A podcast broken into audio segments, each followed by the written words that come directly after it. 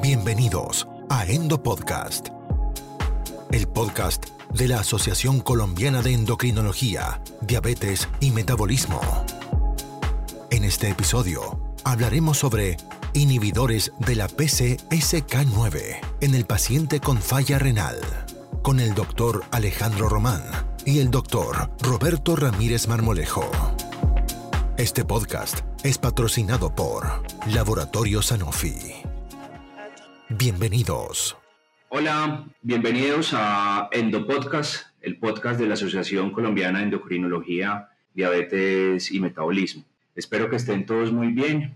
Yo soy Alejandro Román González, médico internista endocrinólogo, trabajo actualmente en el Hospital Universitario San Vicente Fundación y soy profesor asistente en la Universidad de Antioquia. Y para mí es un placer hoy tener al doctor Roberto Ramírez Marmolejo, el doctor Roberto Ramírez es un médico especialista en medicina interna, nefrólogo, es especialista adicionalmente en bioética y administración en salud. Es un nefrólogo clínico con amplia experiencia y es profesor universitario en pre y en posgrados. Adicionalmente es investigador de Colciencias. Y es un placer tenerlo hoy en día para que hablemos de enfermedad renal crónica y dislipidemia. En el día de hoy vamos a hablar sobre la enfermedad renal crónica. Recordemos que la enfermedad renal crónica es una condición peligrosa y que los pacientes con esta entidad son clasificados en un riesgo cardiovascular alto o muy alto, acorde a las guías de la American Heart Association, acorde a las guías europeas de cardiología y la Asociación de Endocrinología también los clasifica como pacientes con riesgo cardiovascular alto o muy alto. Recordemos que estos pacientes con enfermedad renal crónica tienen una tasa de mortalidad que puede ser parecida a las personas mayores de 70 años por el envejecimiento del endotelio. Y adicionalmente es muy importante en estos pacientes que establezcamos metas de manejo y debemos tener en cuenta que la terapia hipolipemiante es esencial para disminuir el riesgo cardiovascular en esta población. Adicionalmente, tenemos medicamentos como los inhibidores de PCSK9, que son medicamentos muy potentes para la reducción del colesterol LDL y que adicionalmente tienen un beneficio cardiovascular demostrado, particularmente en estas poblaciones de alto riesgo que tengan un LDL muy lejos de la meta a pesar del uso de otros medicamentos hipolipemiantes como las estatinas o el ezetimibe. Así que le doy la bienvenida al doctor Roberto Ramírez. Es un placer contar con usted en este momento en el podcast de la Asociación Colombiana de Endocrinología y hablaremos hoy de los PCSK9 en enfermedad renal crónica. ¿Hasta qué estadios podemos utilizar? ¿Qué evidencia tenemos de sus beneficios? ¿Pueden ser estos medicamentos útiles para pacientes con enfermedad renal crónica? Y con esto discutiremos en el día de hoy esta interesante patología y está este medicamentos tan interesantes en, los pacientes con enfermedad renal crónica. Doctor Roberto, bienvenido. Doctor Román, muchísimas gracias por la invitación. Hola a todos, eh, muchas gracias por la invitación. De verdad que eh, para mí es un honor poderlos acompañar en este podcast. Perfecto, doctor. Entonces pasemos ahora sí en materia. Hoy vamos a discutir los inhibidores de PCSK9 en enfermedad renal crónica. Doctor Ramírez, tenemos que tener alguna precaución en particular para utilizar estos medicamentos en pacientes con enfermedad renal crónica, hasta qué estadios los podemos usar, se tienen que suspender o se pueden continuar? Esa es una excelente pregunta, mi doctor Román, por varias situaciones. La primera, eh, los grandes metaanálisis con estas moléculas eh, tienen no más de seis años y se usaron en poblaciones generales y los brazos para la parte renal han sido relativamente pequeños. De hecho, el primer trabajo que se publicó en pacientes con esos tipos de inhibidores en hemodiálisis fue mío y fue hace ya tres años, en un paciente de hemodiálisis que llegó formulado externamente. Yo no había formulado ese paciente porque pues, se suponía que los que están en hemodiálisis les iba mal. Y por el contrario, lo formuló un colega cardiólogo. Y cuando llegó acá, pues le mantuvimos la, prescripción y al paciente le fue extremadamente bien. Era un paciente como cualquier paciente renal, que usted lo dijo muy bien al principio, doctor, de muy alto riesgo cardiovascular y bajó su LDL de 196 a solo 74 con el primer mes de tratamiento. Empezamos a observar el paciente y el resultado con él fue excelente, no hizo ningún tipo de intolerancia. Después empezamos a manejar pacientes que, están en grados 3 y 4, que también lo publicamos, con enfermedad renal crónica grado 3 y 4, con una dislipidemia severa, eh, un LDL muy alto, con intolerancia a las estatinas o que no habían respondido a las estatinas y que además tuvieron un ecodoppler que me confirmara que tenían enfermedad renovascular, con una placa que me estuviera produciendo eso. Eh, el seguimiento de ellos fue fantástico, no solamente en la reducción del LDL, que es la meta primaria, sino en la meta clínica que para mí como nefrólogo era importante, era en el control de esa placa, en la mejoría de la perfusión de ese riñón y, y claramente se vio manifestado en la disminución de la creatinina de todos los pacientes, no solo de algunos, sino de todos, aunque la muestra era pequeña, pero a todos se les bajó la creatinina, solamente adicionando este nuevo esquema de tratamiento para el control de la placa. Entonces, eh, estos medicamentos pudieran ser utilizados en pacientes en hemodiálisis, es decir, el, metabolismo de los inhibidores de PSSK9 es independiente del riñón podemos hablar que estos medicamentos se pueden iniciar o continuar en pacientes en hemodiálisis o tendríamos que tener alguna precaución particular? Excelente pregunta, doctor. Claro, esa es una de las dudas que teníamos al inicio y cuando se revisa la, farmacocinética, evidentemente no hay ningún problema. Lo que, lo que sucede y me permite la analogía es con lo, que ha sucedido con las vacunas, que primero se probaron en una población y mientras tanto todos decíamos que no se podían usar en la otra por edad, etcétera, y cuando empezamos a ver realmente no eran criterios, sino simplemente falta de experiencia y falta de tomar la decisión.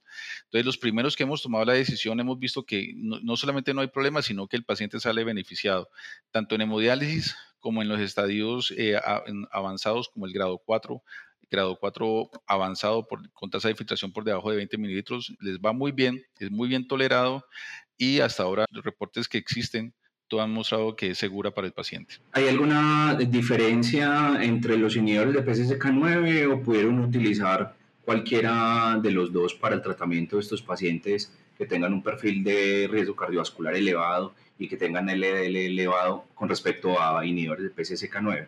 Y la otra pregunta que tenía, que es muy interesante, es que parece que estos medicamentos ayudan a disminuir la, progresión de la enfermedad renal, porque nos mencionabas que estaba mejorando la creatinina en algunos de ellos, y cuál sería el mecanismo o por qué explicaríamos que mejore la creatinina en estos pacientes que son tratados con inhibidor de PCSK9? Claro, doctor.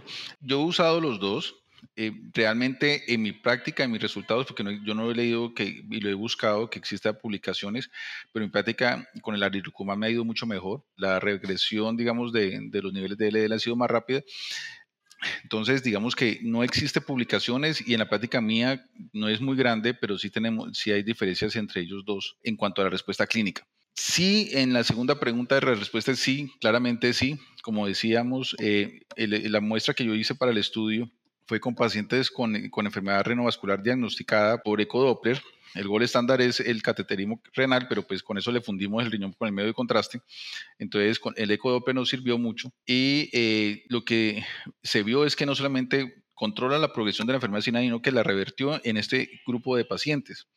Lo que asumimos todos es que una placa estable en una, en una fase inicial, eh, pues obviamente me permite una mejor perfusión del riñón y si pudiéramos haber medido la placa, incluso hubiéramos buscado la posibilidad de que hubiera habido regresión de la misma placa controlando el LDL, como hay algunos estudios que ya hay en la práctica clínica con las estatinas que todos conocemos de años atrás. Eh, Roberto, eh, nos gustaría que nos contara esta experiencia, eh, dónde la presentó o la ha presentado en póster, o qué nos puede mencionar acerca de su experiencia con los inhibidores de PCSK9 con respecto a los datos que nos mencionó. Sí, efectivamente, doctor, ese trabajo lo presentamos en el Congreso Mundial de Hemodiálisis que se realizó en el año 2018 y pues eh, estamos ya haciendo el paper para publicarlo en una revista indexada. Perfecto. La otra pregunta que tenía con respecto a los inhibidores de PCSK9 en pacientes con enfermedad renal crónica es que en pacientes con enfermedad renal crónica en estadios avanzados, mm, el beneficio de las estatinas ha sido un poquito cuestionado cuando se inician en el paciente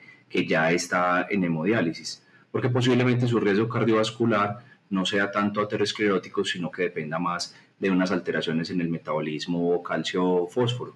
En pacientes que tengan eventos coronarios agudos y que tengan un perfil lipídico alterado con LDL, como usted lo mencionó, bastante elevado, ¿usted consideraría, si el paciente no mejora con estatinas o ezetimibe, si se beneficiaría de un inhibidor de PCSK9 o claramente no tendríamos un beneficio en esta población, en particular en pacientes con hemodiálisis, que es donde tenemos un reto clínico mucho más importante. E, efectivamente, doctor.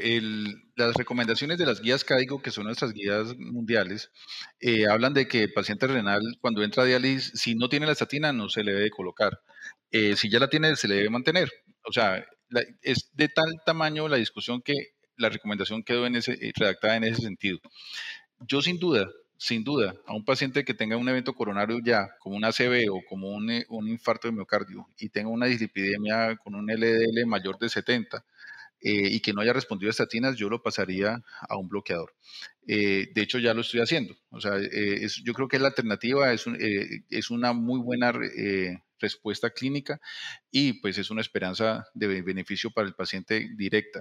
Recordemos lo que, lo que está publicado que antiguamente, yo hablo de hace más o menos 20 años cuando salió el, estudio TNT, que por cada descenso de, de uno en el valor de LDL había un descenso significativo en el riesgo cardiovascular.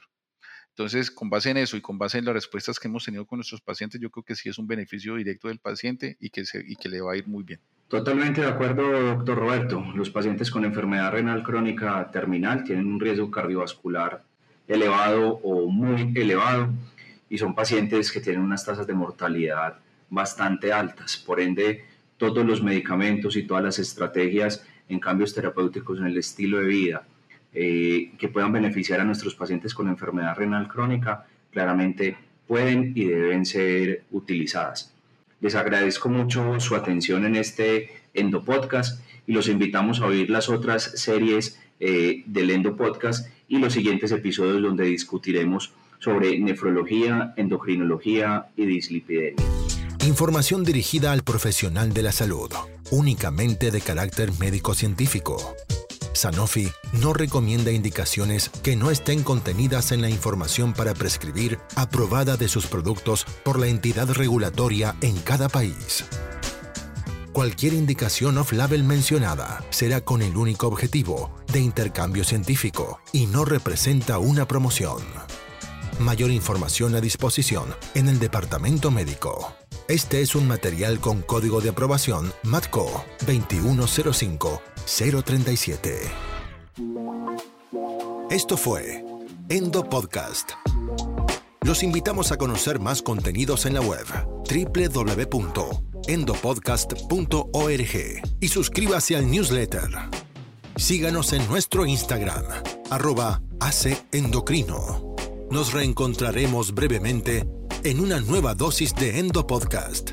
Gracias por escucharnos.